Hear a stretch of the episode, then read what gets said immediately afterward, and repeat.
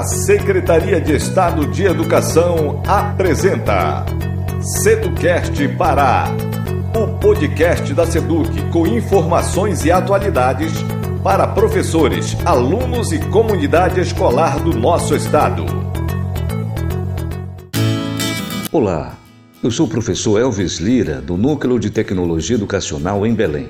Neste podcast da Seduc, vou apresentar para você a professora Samela Portela ela vai lhe passar várias dicas sobre língua portuguesa muito úteis para você que se prepara para o Enem. A Samela é professora graduada e mestra em Letras, Linguagens e Letramento pela Universidade Federal do Pará. Além disso, ela atua nas redes estadual e municipal de ensino em Belém. Então fique ligado, porque a professora Samela sabe o que diz e vai te ajudar muito. É com você, Samela! Olá, querido aluno! Seja bem-vindo ao nosso podcast de língua portuguesa. Hoje trago seis dicas que irão lhe ajudar na sua prova do Enem de português. A primeira delas é que você privilegie leitura e interpretação de texto. O Enem ele é um exame que exige de você muito mais do que a compreensão, ou um excelente desempenho em regras gramaticais. Exige uma habilidade de leitura e interpretação de textos.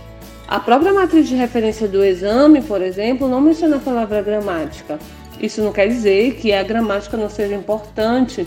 Claro que é e ela irá lhe auxiliar, mas ela vem ali na prova de forma contextualizada, não como uma regrinha solta.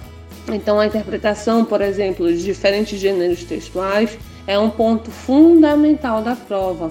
E aí vai exigir de você tanto a compreensão da gramática quanto e principalmente a habilidade de leitura e interpretação de textos. No ponto 2, dica número 2, você precisa estar atento para a formulação da questão. E esse ponto ele é tão importante e fundamental que ele não se encerra apenas na prova de português, mas ele perpassa pelas outras áreas também. Por quê? Porque a formulação da questão ela diz exatamente aquilo que se espera na sua resposta. Então, muitas vezes a pergunta, além de contextualizar o assunto que ela traz, ela pede para você um direcionamento específico, ela dá dicas, ela traça um caminho que vai te solicitar alguma relação particular que a resposta deve contemplar. Então você precisa estar atento para esses encaminhamentos ali que são dados no próprio comando da questão, na própria formulação da questão, certo? E aí, às vezes, alguns alunos acabam caindo inclusive em pegadinhas. Por quê? Não observa uma palavrinha que vem ali, é, tem o comando tem alguma especificação no comando e na hora que ele parte para as respostas, ele acaba não percebendo que uma palavrinha apenas, uma palavrinha como também, de repente pode comprometer todo o seu contexto ali, toda aquela resposta. Então você precisa estar muito atento para a formulação da questão como um todo. O comando e as respostas também, por conta desse direcionamento que lá no comando da questão já lhe é dado. Então, eles te entregam, te entregam algo um pouco mais contextualizado no início, mas depois dão um direcionamento mais específico. E você precisa estar bastante atento para não se perder na hora de marcar a resposta correta. A dica de número 3 é a interpretação aliada à crítica. Então o Enem ele espera de você, candidato, que você consiga ter uma interpretação de diversos gêneros textuais, porque são vários empregados na prova, de forma crítica. Tá? Então, por exemplo, os impactos sociais das novas tecnologias da comunicação, como as redes sociais, você precisa, em algum momento, interpretar isso de forma crítica ali na sua prova de português, por exemplo. E aí você vai apresentar essa sua opinião ou essa opinião que vem ali é, é feita referência ali nas respostas, tá? Então, da forma mais crítica possível e que, claro, seja uma interpretação cabível, que tenha sentido, que tenha realmente uma crítica plausível, que faça sentido dentro daquele contexto da questão e da interpretação daquele gênero textual, tá? daquele texto que é apresentado. Estamos apresentando Seducast Pará. Ponto número 4, dica número 4. Linguagem não é só, que, só o que está escrito. A prova de linguagens do Enem traz outros gêneros textuais que vão além do escrito. E aí, para algumas pessoas, é um grande desafio, porque não é apenas com palavras, tem também charges, tirinhas, obras de arte, que algumas e muitas vezes não vêm acompanhadas de palavras, e poesia. Então, na verdade, a linguagem como um todo, não apenas o texto escrito. E nós precisamos conseguir fazer parte desse, conseguir alcançar essa interpretação que é exigida ali. Muito embora não tenham palavras, mas alguma interpretação é possível de ser feita, ou várias interpretações, algumas mais cabíveis que outras, dentro do que se traz. Uma charge, uma tirinha, uma obra de arte, poesia. Então fique atento. Você vai precisar fazer conexões e essas interpretações que a linguagem de forma geral vai solicitar de você.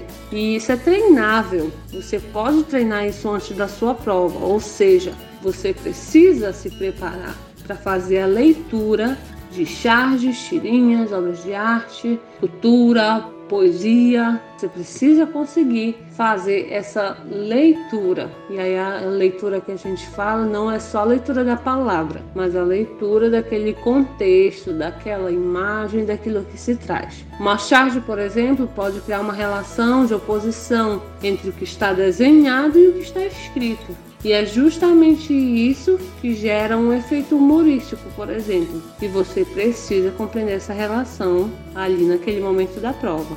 Quinto ponto, quinta dica: compreenda a arte e a literatura. A arte e a literatura aparecem bastante na prova de linguagens e pedem que você, candidato, tenha alguma bagagem cultural e conhecimento específico de escolas artísticas. Então, uma das competências ligadas à arte pede sua compreensão como saber, saber cultural, organização do mundo e da própria identidade. É importante que você consiga fazer essa relação. O foco da prova costuma ser as escolas artísticas do modernismo e o seu entorno. Isso aqui, um especialista chamado Dutra fez esse destaque que o foco da prova costuma ser as escolas artísticas do modernismo e seu entorno, responsáveis pela ruptura estética na virada do século XIX para o XX. Então é, é necessário que você tenha essa bagagem cultural, é necessário que você conheça um pouco da arte, um pouco da literatura, foque no que é comumente cobrado, como por exemplo o modernismo, que é uma escola literária, uma escola artística literária que você precisa de fato